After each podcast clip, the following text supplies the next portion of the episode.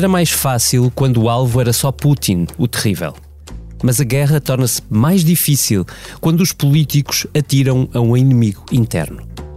Primeiro foi Giorgia Meloni, a nova primeira-ministra italiana. Depois, a chefe de governo francesa Elisabeth Borne. E também a primeira-ministra finlandesa Sanna Marin. O alvo deles é ela. And the situation is expected to get worse before it gets better. Com a inflação da zona euro a superar já os 10%, a presidente do BCE anunciou uma nova subida das taxas de juro. Foi a terceira em quatro meses, mas está longe de ser a última. E é por isso, é exatamente por isso, que os políticos estão revoltados. Em Lisboa, foi o general Marcelo quem comendou as tropas. Depois de uma fase em que houve a vontade de criar confiança e levar até ao limite a intervenção generosa do Banco Central Europeu, de repente há um, uma transição brusca para um discurso muito dramático e muito uh, e, de, e depressivo, porventura. Os ecos que me chegam hoje são um pouco preocupantes, porque talvez tenha sido de repente uma mudança de 80 para 8. No Parlamento, Costa deixou o primeiro tiro para o soldado brilhante. E brilhante, contente, disparou não um, mas dois de uma só cajadada. Não vale a pena dizer que é a favor do crescimento. Tem que ser consequente. Não podem apoiar estes documentos, que são documentos da vossa família política, que exigem ao BCE o aumento das taxas de juros. Sr. Primeiro-Ministro, a pergunta é clara. Este não é o caminho. Que caminho temos que trilhar com o BCE para que não aumentar as taxas de juros? Costa, embalado, levantou-se e juntou-se à batalha. Assim, mas sucessivas subidas da taxa de juro não contribuem para o controle da inflação, contribuem para aumentar o risco de recessão nas economias europeias. Fria, a senhora Lagarde foi a um talk show americano responder sem medo. I know that it is tough and I know it from, you know, very close to home. Uh, but equally, we, we just have to do what we have to do. The mission of the European Central Bank is not just to be the custodian of the euro for everybody in Europe, but it's also to fight inflation so that we have price stability. This is our mantra, this is our mission, this is our mandate. Hoje, nesta Comissão Política, entramos em território desconhecido para dar também o corpo às balas. E perguntamos: como é que o BCE que foi Deus na Terra para ajudar Costa e Marcelo nos últimos seis anos, se transfigurou tão rapidamente no diabo que os dois querem esconjurar. That was just a dream.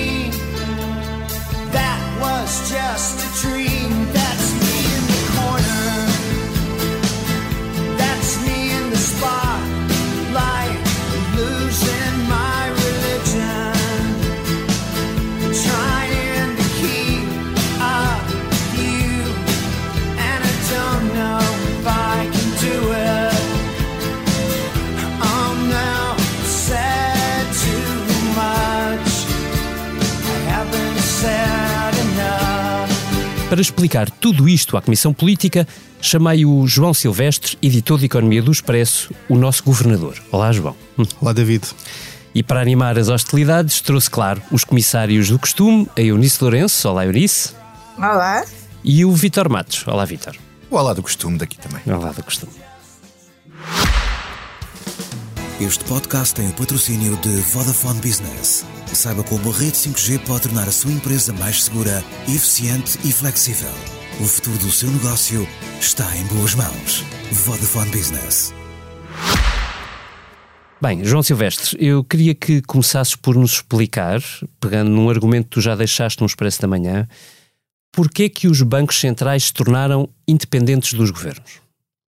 Bem, a razão principal é precisamente para evitar que nestas alturas, como aquela que estamos a viver agora, os governos tentem usá-los para seu, para seu benefício. Há dois tipos de, de utilização, vá lá, que, que os governos tendem a abusar dos bancos centrais.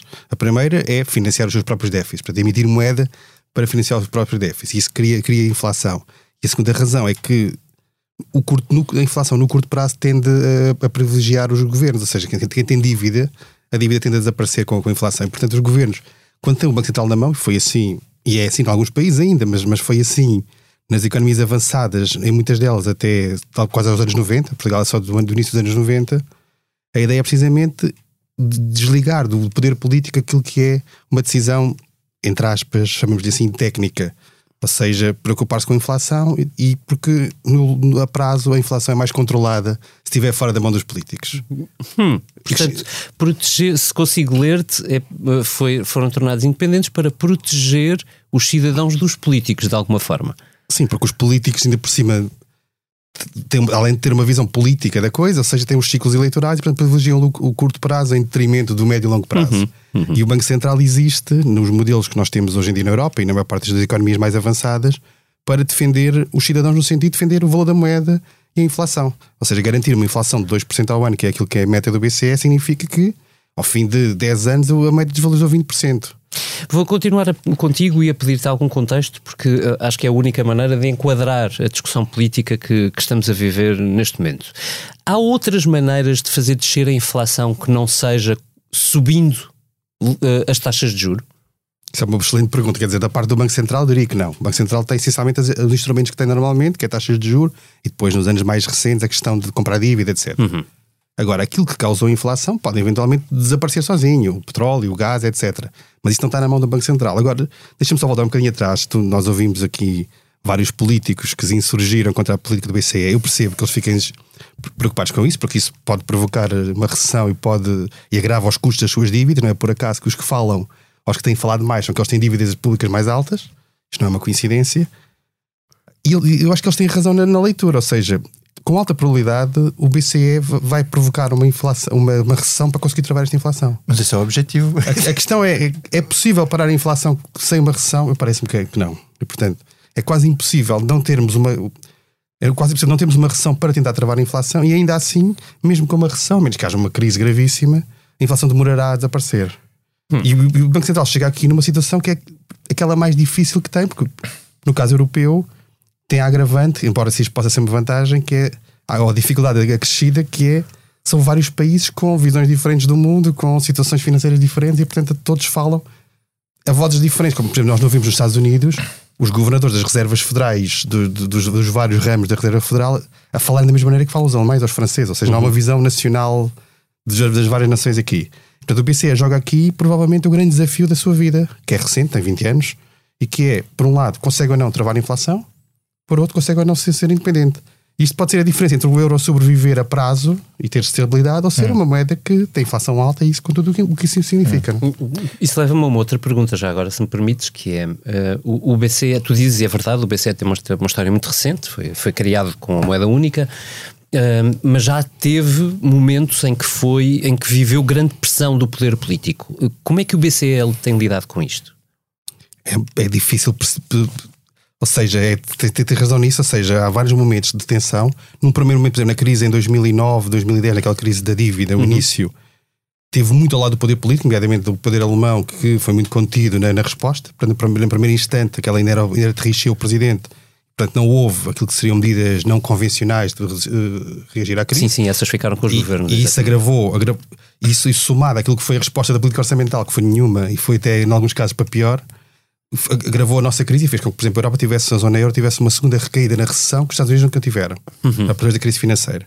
Depois, entretanto, chegou o Draghi e a coisa inverteu-se um bocadinho, ou seja, a certa altura parece que estava tudo alinhado, ou seja, os políticos todos contentes, têm uhum. taxas de juros muito baixas ao zero, o BCE é estimular a economia, a inflação a zero. Nós, há um ano, um ano e meio, no uhum. início de 2021, a grande discussão que havia era como levar a inflação de novo a subir. Uhum. O BCE discutia isso, teve a rever a sua, a sua própria a sua estratégia de política monetária, seja, como levar novamente aos 2%. Uhum. E não há, essa coisa virou, e neste momento estamos. Aquilo que me chamou o Ricardo Reis, já disse aqui num dos nossos podcasts, já não sei exatamente qual foi, se não foi da manhã, se foi o Money, Money, Money, que este no fundo é o pão com manteiga do, do Banco Central. Eles estão lá para controlar a inflação. Neste momento a inflação está a 10%, portanto eles têm que fazer alguma coisa. Uhum. Se vai provocar uma recessão, parece-me que é inevitável. Se a recessão é suficiente para parar a, eh, a inflação, também parece difícil, mesmo no curto prazo. E portanto eles vão, mas eles vão ter que fazer alguma coisa.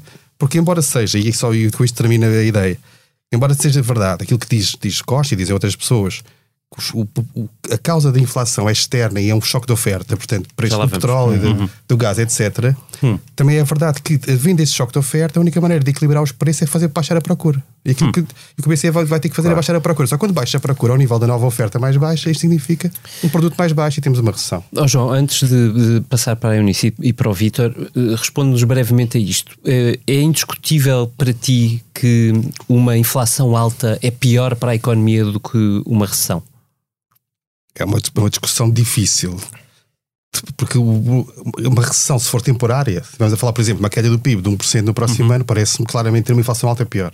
Uhum. Porque a inflação alta tem uma agravante que é descredibiliza a moeda a prazo e, e, rapidamente uma inflação. Nós vemos casos dramáticos na Venezuela, no Zimbábue, etc., em que uma, uma, uma inflação de 10 rapidamente passa para 15 e depois de 15 passa para 20 e descontrola-se. Isso significa a moeda perder completamente o valor e, no limite, levar um país a mudar de moeda. Não é esse o cenário para a Europa, como é óbvio. E depois tem um efeito assimétrico em termos de, de, de sociais bastante grave, ou seja, prejudicamos os mais pobres, prejudica menos os mais ricos, como é óbvio, isso é sempre assim em qualquer crise. E, portanto, uma, é preferível uma recessão suave a uma inflação alta persistente. E, portanto, a questão implica. será se o BCE vai conseguir, já vamos a essa discussão, se vai conseguir ou não eh, evitar uma recessão profunda, ainda que tenha que provocá-la. Um, Eunice, uh, passo para ti para te perguntar: para um governo, uma recessão é claramente um cenário pior do que uma inflação alta. Queria que, te, que, me, que localizasses isto com uh, este momento do governo de António Costa. Ou seja, apesar de tudo, ele tem quatro anos pela frente, portanto, não é um governo que esteja prestes a ir para eleições. Porquê é que António Costa parece tão receoso do que, do que está a acontecer agora? E Marcelo, se quiseres. Marcela até me parece ainda mais. Acho que uh, António Costa está numa de negação da realidade e recusa-se a falar uh, em recessão, tal como há uns tempos se recusava a aceitar que a inflação uh, não fosse um fenómeno, que a inflação fosse um fenómeno mais prolongado, achava que era, existia muito que era um, uma espécie de gripe passageira. Uhum. Marcelo Rebelo de Sousa faz questão de falar eh, ou de mandar recados uh, ao BCE uh, eh, a miúde nos últimos uh, nos últimos tempos, chegando, chegámos ao ponto do próprio comunicado do Conselho de Estado, no fundo, ser um grande recado para o BCE. E tenho dúvidas do que é que isso vale, porque acho que, por um lado, em termos internos, se calhar os eleitores não perceberam aquele comunicado e que o alvo do comunicado era o BCE, e não sei se o BCE faz a mínima ideia de que há um comunicado do Conselho ou, ou que existe um Conselho de Estado, Português, ou que existe um Conselho O Presidente já, esteve no, no Conselho sim, de Estado. Sim, é, é verdade, tens razão. A Lagarde já esteve no Conselho de Estado, portanto pode ser. Marcelo mandou-lhe um link. Mandou-lhe um link. que o Marcelo tenha mandado o link, como diz uh, o Vítor. Eu acho que o governo. Uh, está a tentar que não se instale a ideia de que vai uh, haver recessão e ao contrário do que uh, a maioria absoluta lhe permitia, que era fazer no fundo esta discussão com estas perguntas que tu estavas aqui a colocar ao, ao João Silvestre de uh, o que é que é melhor, a inflação ou a recessão, como lidar com as duas, como conjugar as medidas necessárias. O governo que tem feito é uh, aproveitar todas as oportunidades para jogar politicamente com as posições do PSD em concreto sobre estes assuntos para atacar o PSD. E foi isso que, por exemplo, assistimos de uma forma muito clara a semana passada no debate do orçamento, em que o PSD praticamente não existiu. Uhum.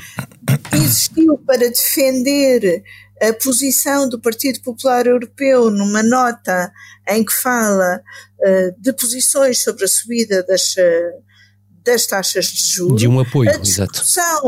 A discussão faz-se um bocadinho com as posições de Paulo Rangel e nem sequer com as posições uh, de Luís Montenegro e eu gostava de ter uma discussão um bocadinho mais clara sobre o que é que o governo entende que o Banco Central Europeu devia fazer e sobre o que é que o governo entende que devem ser as medidas que os vários governos europeus têm vindo a tomar e até que ponto estão ou não a contrariar as políticas do Banco Central Europeu. Pois, pois. Hum. Vitor, pegando nisto, precisamente, tu Acreditas que António Costa irá mais longe na frente europeia pressionando o BCE ou isto é só uma cortina de fumo para usar o BCE como escudo para, para a crise que aí vem? Ora, essa era uma questão que, que eu acho que faz todo sentido a colocar. Em primeiro lugar, eh, ele liderar ou não uma frente, ou fazer, ele faz parte de uma frente, aliás, ele quando criticou o BCE tinha ao lado dele a primeira-ministra francesa. Correto. Não tinha um, não era, não era, não era uma pessoa qualquer. Uh, e portanto ele junta-se às vozes que tu, que tu falaste na, na, na introdução. Uh, e, e, e, eu acho que um, é importante perceber que estes governos todos estão a ser assolados por uma crise da qual não têm responsabilidade. E então o que é que se faz? Qual é mais fácil? É arranjar um inimigo externo. Uhum onde se possa pôr as culpas e a responsabilidade, como uhum. antigamente era a Troika, no caso aqui, no caso do contexto português, agora passa a ser o BCE. E é curioso o cor das vozes ser, eh, mais uma vez, eh, a, a, a coligação de palácios, não é? e ser tanto. Disseste o cor das vozes e não o cor das velhas, eu registrei, sim. eles já não vão para novos, mas pronto. Uh, eles já não vão para novos. Uh, em todo caso, quer dizer, uh, o facto de, de se apontar. Uh, eh, um, eh, o facto de se apontar a responsabilidade pela crise a uma entidade externa é uma arma, por assim dizer, do governo. Uhum. Uh, por outro lado, acho que os governos estão todos é assustados. A questão é que os governos estão assustados, porque não sabem como é que vão resolver isso. Uh, o que o Unísio estava a dizer, acho que faz todo sentido e faz sentido realçar ainda mais, que é eles dizem que, que o, o António Costa pede é prudência ao, ao BCE. Prudência. Mas o que é que quer dizer prudência? A Fed já aumentou mais as, já aumentou mais as taxas de juros do que o BCE. Aliás, o Sr. Powell disse esta semana que muito provavelmente os Estados Unidos vão entrar em recessão. Quer dizer, vai aumentar, desculpa dizer, esta semana novamente, provavelmente. Pronto. É? Portanto, quer dizer, isto não é sequer uh, um problema global, não é um problema só do, do, do euro nem do BCE. E, portanto, se as economias entram em todas em, em recessão, Portugal vai ter um problema grave, não é? Portanto, um problema grave que vai ter. Tem o problema dos custos de, de, do aumento dos preços. É? Tem o povo, a população, numa tenaz entre as subidas de taxas de juro do crédito à habitação e o aumento dos preços, sobretudo dos combustíveis. Isto vai ser terrível, vai ser avassalador para, quer para as classes mais baixas, mas também, sobretudo, também para a classe média. Uh, o que é que isto faz? Recessão uh, gera desemprego.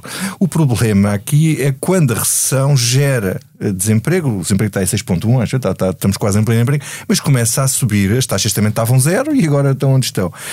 E, e isto vai definir tudo depois politicamente e terá, com certeza, efeitos, poderá eventualmente, no limite, ter efeitos sobre a questão da dívida se os mercados acordam para isto. Hum. Não é? João dirá se, se, estou a dizer isto bem ou não, mas hum, no futuro o governo pode ter menos margem para manter as políticas de contenção da dívida como tem tido até agora. Hum. Agora, agora, mas deixa-me dizer-te uma Sim. coisa que eu acho que é curioso. Quer dizer, isto como na tropa, os generais normalmente combatem a próxima guerra preparando-se para como foi a última guerra. E, portanto, não sei se o BCE, uh, eh, os instrumentos que está a utilizar, eu não sou economista, se não está a atacar esta guerra com as mesmas armas em que combateu a última e não vendo esta como uma futura, como uma guerra diferente, em que realmente os problemas estão do lado da, da, da oferta. É verdade, António Costa disse isso e tem razão. Agora, o problema é que isso não resolve de um dia para o outro. O problema do, das cadeias de abastecimento e da. E da e dos combustíveis não, não se resolve de um dia para o outro, nem a guerra da Ucrânia tampouco. Uh, Deixa-me aproveitar a tua deixa. Uh, para me dirigir outra vez ao João Silvestre, é que na Assembleia da República, pegando no que tu dizias, João, António Costa deu uma explicação muito particular para contestar a estratégia do Banco Central Europeu. Eu queria que a ouvisses e que a comentasses. Qual é a natureza específica desta crise inflacionista? A que existe na Europa é muito distinta, aliás, da que existe nos Estados Unidos não resulta de uma particular afluência da massa monetária em circulação. Resulta mesmo da ruptura das cadeias de abastecimento, do brutal corte, aumento dos custos da energia e que, portanto, não é através de consecutivas subidas da taxa de juro que se responde de modo mais eficaz. Esta tensão inflacionista.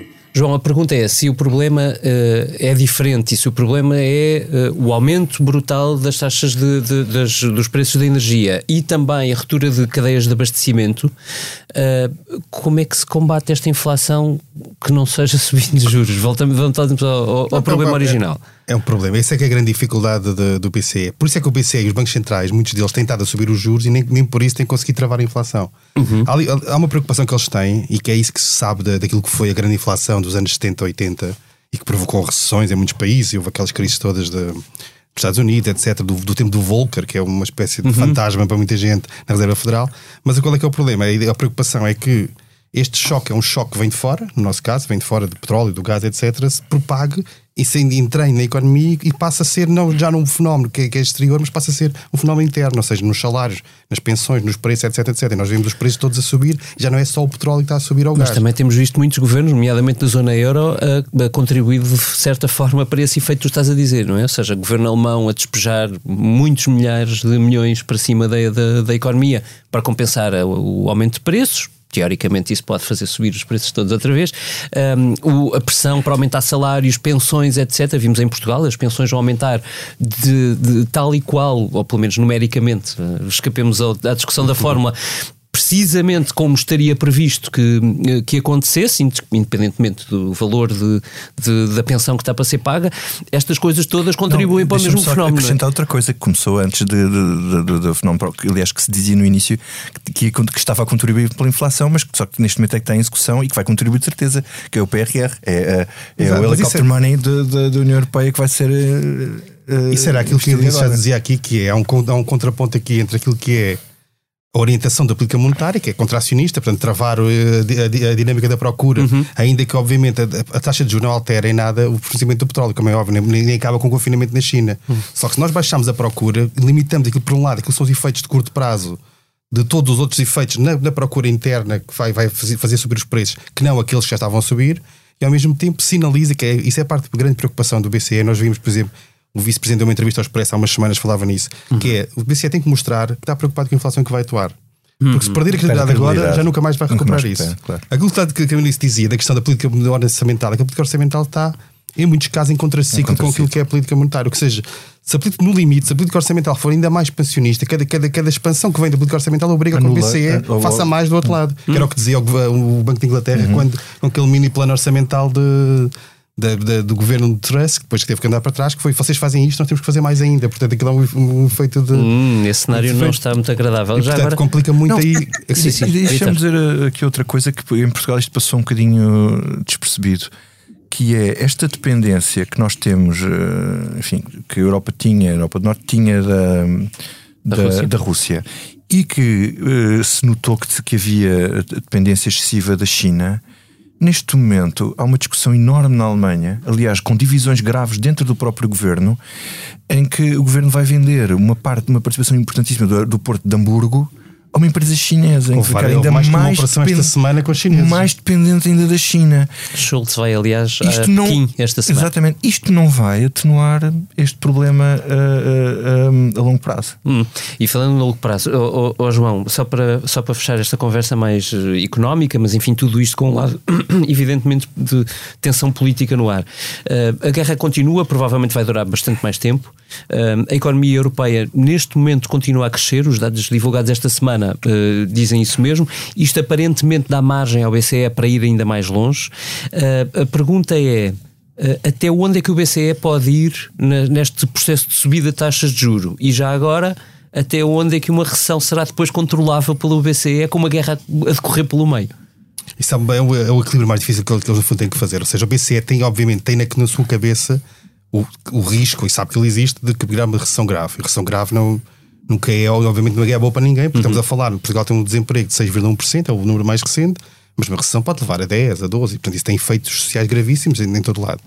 Agora, aquilo que nós, hoje há uma entrevista curiosa à própria presidenta do, do BCE, a um jornal, a um site lituano ou estónio, não tenho certeza agora qual é que é o país, mas é um país de, de do Báltico, do Norte da Europa, que é do euro. Estão com 20% de inflação. Exatamente, uhum. é porque estava por aí. E, e, o que é curioso é que a própria pergunta, que é, há duas perguntas consecutivas, e a primeira pergunta é sobre se o BCE não, não, não foi demasiado lento a, a reagir. reagir, e, isso, e, logo a seguir é se não, não está, a ser, não está a ser demasiado agressivo na subida. Portanto, aquilo não há, não há no 8 nem 80. Portanto, Os jornalistas não precisam de ser coerentes a fazer perguntas, não há problema. Exato. E, e, e, e, e as respostas são, são coerentes. Ou seja, o que ela diz é iremos até onde for necessário ir, porque, porque, ou seja, não, ninguém, ninguém, fixa uma taxa terminal, mas, por exemplo, fala-se, por exemplo, para, para, a zona euro, para ir a 4,5%, por exemplo, mais do dobro do que está agora para os Estados Unidos, já quem faça as contas e diga assim: se a inflação está em X uhum. e o PIB está em, está em Y, então para estas condições, aquilo que é a regra normal de fixação da taxa de juros, então a taxa direta deve estar em 6 ou 7. Porque na realidade as taxas, as taxas de juros reais. 6 ou 7 já The 80s are back. Sem, sem Podes que, pôr a música, podes pôr umas músicas ao David. A questões muito técnicas de economia, a taxa de juros real, que é a taxa de juros descontada da inflação, que é aquilo uhum. que na verdade conta para, para efeitos económicos, é altamente negativa. Ou seja, nós temos uma taxa uhum. de juros de 2 e uma inflação de 10. Uhum. Portanto, ela continua a ser bastante negativa. Nesse uhum. sentido, a política monetária ainda é expansionista. Portanto, esperem para aquilo que poderá vir a seguir. Hum. Hum, espero, espero. Eunice, tu dirias que António Costa pode usar Mário Centeno nesta guerra dentro do BCE? Eu diria que não sei se tem condições para usar, porque hum, não sei até que ponto uh, Mário Centeno não está mais do lado do BCE e das políticas adotadas pelo BCE uh, do que uh, do lado destes governos, que não é só o português, que estão, como já falámos aqui, a contrariar as políticas monetárias do BCE. E, e, e Centeno uh, será muito pela, pela autonomia do BCE e, e do. Até porque, até porque gostava de estar no lugar da, senhora Lagarde, embora este não seja o melhor, o melhor momento. Ou ainda aspira, não é? Talvez depois. Não, mas ele inicial. Mas ainda aspira e, que portanto, saiba, também não pode tomar posições que inviabilizem aspirações desse género. E atenção, só um, um apontamento aqui: o sistema de voto no BCE, nem todos os governadores nacionais votam em todas as votações. Uhum. E essa rotação é mais rápida ou mais lenta, ah. consoante o, a dimensão dos países. Portanto, a Alemanha e a França votam mais vezes, Portugal está no, não é o que vota menos, mas está no grupo do meio que vota uhum. menos vezes. Portanto, algumas destas decisões Centeno não, não as votou. Sim, mas nós neste momento nem sabemos que, qual, qual, tem sido a posição mas, de Mário Centeno lá dentro. Inicialmente, uhum. antes de. Portanto, inicialmente uh, antes da guerra, ali uhum. em cima do, do, início da guerra, diria eu, uh, eu acho que Mário Centeno não estava muito no. achava que isto provavelmente isto não era uma boa opção começar a aumentar taxas de juros em cima de uma guerra. Sim, meter, era uma das pombas do, do BCE. Exato, era uma da, e que se metessem aumento de taxas de juros em cima de uma guerra, isto ia causar uma desgraça total. Só que a partir de certo momento, quer dizer, o mandato do BCE é não, é não deixar crescer a inflação, não, não pode deixar isto assim rodando. E o problema não é só voltar a 10%, é que a perspectiva do próprio BCE, que tem vindo a falhar sucessivamente as previsões, uhum. é que no próximo ano a média seja de 5 ou 6, portanto a média anual, e que para 2024 ainda esteja em 3 e tal por cento de média. Ou seja, só no fim de 2024 é que chegará aos 2%. Isto é a visão do BCE, que é razoavelmente otimista. Não, o mal não é o agora, é o que vai ser ainda para frente. Ah, e há aqui outra questão uh, em Portugal, que são as previsões do nosso governo. Quer dizer, o Orçamento de Estado está assente em previsões que são altamente discutíveis, não é? Uh, uh, não sejam se tu arriscas que, se, se para o ano teremos uma, a 4,5% que, que, que, que, que, que o governo. Ah, tu achas que para o ano vamos ter no fim do ano uma inflação? Isso é a média anual, sim, mas média anual. Ah, não, é, é, não, mas eu, eu, eu veria a coisa de outra maneira, que é uma coisa é o cenário macro que o governo tem no, no orçamento e que é, é, acusado de ser otimista, embora seja mais, mais ou menos em linha com muitas outras hum. previsões. Outra coisa é a cautela toda que o governo está a ter, nomeadamente o Ministro das Finanças. Ou seja, a cautela é de facto uma espécie de cenário macro-sombra que ele, que ele tem na hum. cabeça, hum. no fundo. Que ele hum. sabe que aquilo pode ser tão mau já está a fazer um orçamento preparado para isso, embora depois ponha um cenário macro que, apesar de tudo, é razoável face às previsões. Não? É? cenário macro-sombra parece uma coisa um bocadinho assustadora. Macro-sombra, isso dá um grande título. O governo tem um cenário macro-sombra. É de facto aquele cenário pior, o pior que ainda aí vem que Marcelo. Ai, mas Marcelo aqui há tempos. Marcelo usou uma expressão que eu acho que é deliciosa, que é estrafegar o doente até à morte. Quer dizer, ele falou, disse que isto era uma forma, isto, isto era o que, o que se dizia no, no tempo da Troika que era que se estava a aplicar uma receita que, é? matava o, que matava o doente. Eles, e atenção, o BCE fazia parte da Troika, já agora. Pois, pois, pois. pois. Fala como se fosse uma coisa diferente, mas fazia parte. Não era, é. mais, não era mais ativa, mas estava lá também. Não, não era mais ativa, mas era das mais ortodoxas, Exato. a verdade é essa. Uma cura que dói.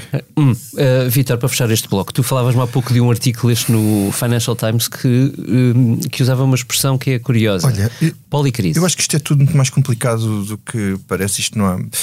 E, e havia um, um, um colunista do, do, Financial Times, que é o Adam Tooze, que também é professor em Harvard, eh, que falava em policrise. E basicamente estamos numa situação. Uh, policrise é quando há uma situação de retrocesso geral no mundo e com causas que são todas ligadas umas às outras, uh, mas abrangentes e, neste caso, são globais e começávamos por, por uma que, quer dizer, que influencia o planeta todo, que é a questão das alterações climáticas e do aquecimento global, que leva a uma série de catástrofes naturais em todo o mundo e ninguém está livre disso. Por exemplo, ele falava dos fogos e nós aqui somos muito fustigados pelos fogos, temos os fogos, temos a seca. Isso contribui também para, tem, para questões e problemas, eh, quer económicos, quer, uhum. quer sociais. Mas depois, acima de, dessa questão global, temos, tivemos a pandemia. E nós não chegámos a recuperar da pandemia. Quer dizer, os efeitos da pandemia ainda estavam aí quando se deu a guerra na Ucrânia. E, e, e, os efeitos da pandemia é uma crise global, mais uma vez, em que se pôs a nu a questão das, das, da, da, das cadeias de distribuição, sobretudo um excesso de dependência da China, e começou logo a subir a inflação. Portanto, a inflação não decorre diretamente da guerra, acelera com a guerra, mas não decorre da guerra. E, entretanto, dá-se a guerra e temos um major shift total do ponto de vista geopolítico. Uh, em que depois tem todas as questões energéticas e dependência da Europa da energia russa e a crise nos combustíveis e, e, e, a crise na energia, quer dizer, já se fala agora dos problemas do aquecimento na Europa, aquecer-se ou não se aquecer durante o próximo inverno, o, a crise alimentar, temos nos países pobres uma crise alimentar que pode gerar fomes graves por causa da guerra, uh, agora com aumento de taxas de juros, ameaças de inflação, ameaças de uso de armas nucleares, corrida aos armamentos, o que também aumenta uh, a inflação por causa também do problema da cadeia de distribuição, porque são coisas de alta uh, tecnologia. tecnologia. Uhum. E depois podíamos falar dos efeitos disso em Portugal, mas já tivemos a falar disso antes, mas quer dizer, isto é uma crise global muito complexa, com muitas causas ao mesmo tempo e que é muito difícil para cada governo individualmente uh, resolverem. Portanto, os governos estão neste momento com problemas muito graves e a isto deixa-me só acrescentar outro problema existencial que é também a crise nas democracias, que eu acho que todos estes problemas ainda vão acentuar mais. Hum. E mudando de assunto, mas não tanto, falando em crise da democracia, hum, Eunice, esta semana António Costa, ou nos últimos dias, António Costa teve uma outra frente de batalha, ela envolve Miguel Alves, que ele acabou de nomear como seu secretário de Estado adjunto. Um, Miguel Alves é acusado, enquanto autarca de Caminha, de, de cargo de qual saiu apenas há uh, dois meses, uh, de ter uh, entregue 300 mil euros antes de assinar qualquer contrato com um empresário que lhe ia construir um centro de congressos, salvo erro. o centro de congressos não existe, nem sequer. Um, um tipo, centro de exposições. Centro de exposições. De congressos, exposições, é igual. É interfronteiríssimo, transfronteiriço. Eunice, o, o que é que sabemos de como o governo uh, está a encarar mais este episódio? O governo está a tentar encarar este episódio como não sendo um episódio do governo. Hum. Ou seja, uh, este é um caso, uh, a estratégia é, isto é um caso da Câmara de Caminha. Uma coisa lá das brenhas. Ehm, em que foi toda. É uma decisão da Câmara de Caminha, não é uma decisão do secretário de Estado, do agora secretário de Estado Miguel Alves, e portanto deve ser tratado pela uh, Câmara de Caminha, não é um assunto do governo. E o que é facto é que a oposição não tem chateado. O que para mim é tão estranho como, como o próprio caso de Caminha. Hum. Isto é mais, mais divertido, pode-se dizer assim ainda, porque na verdade foi o agora secretário de Estado, então Presidente da Câmara, que tratou tudo sozinho, Vítor Matos. Olha, eu, eu, acho que isto é, é, um, é, um, problema eh, que eu acho que é grave, porque, eh, enfim, o Estado de Estado é o braço direito do Primeiro-Ministro. Uhum. Foi chamado para resolver os problemas de comunicação do Primeiro-Ministro. E agora está a gerar um problema de comunicação do próprio governo que não sabe como é que há de resolver e comunicar o problema do seu Estado de Estado da comunicação. Bah. Sim, ele foi chamado no meio de casos de incompatibilidade. Foi para resolver os casos, estava tudo desfeito pronto, veio contribuir, vai dar a sua contribuição uh, para, para a confusão. Não, eu, eu acho que uh, o caso em si tem duas maneiras de nós olharmos para ele. Portanto, a questão é: houve ali um adianto, a Câmara adiantou 300 mil euros a uma empresa que não se sabe o que é que era, uma empresa, enfim, criada há pouco tempo, enfim, sem antecedentes, mas criada na hora e, só, e a nome pessoal do, do empresário que ninguém conhece. Mas depois aquilo um chorrilho de mentiras sobre o, o currículo da empresa, subscritas pelo próprio Presidente da Câmara, sobre o currículo dele Estado, próprio, sobre aliás. dele próprio da empresa. Pronto. O que é que isto revela aqui? Dois problemas. Um, ou o Presidente da Câmara, o ex-Presidente da Câmara e o Secretário de Estado foi enganado e burlado por um empresário. Uhum. Isso politicamente é grave porque revela irresponsabilidade no exercício do cargo uhum. e na disponibilização de dinheiros públicos. É mau. Mas é pior ainda se ele soubesse e houvesse aqui com Lui houvesse alguma espécie de dolo uh, em todo este caso. Pronto. Nenhuma das situações é boa. Péssimo também foi é o facto de até agora o Estado de Estado não ter dito nada.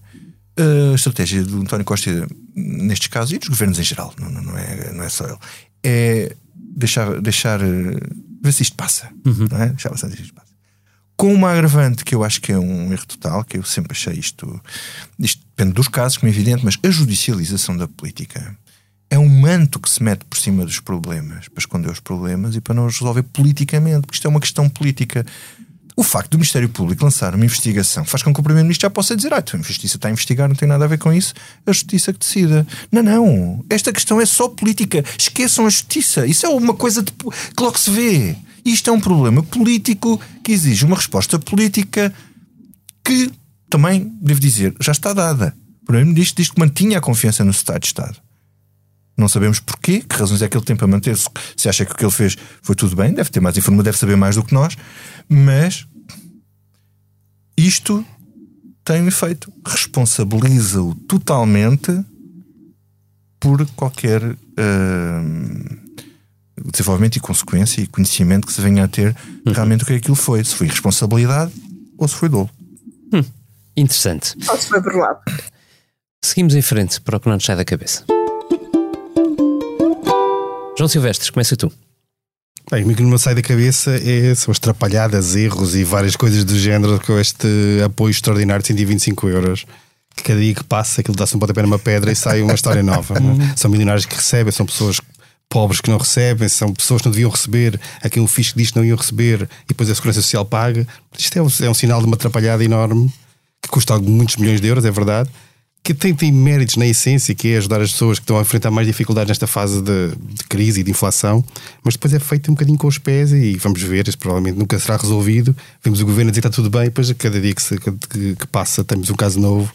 Isto é um bocado o sinal do, do estado de algum dos nossos sistemas informáticos, nomeadamente a Segurança Social, que, pelos vistos, paga ajudas a quem não precisa delas. Não? Isso.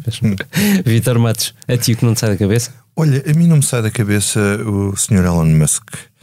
Uh, o Washington Post tinha um artigo uh, há, dois dias, acho eu, sobre a preocupação que já existe em Washington com o excesso de poder de Elon Musk.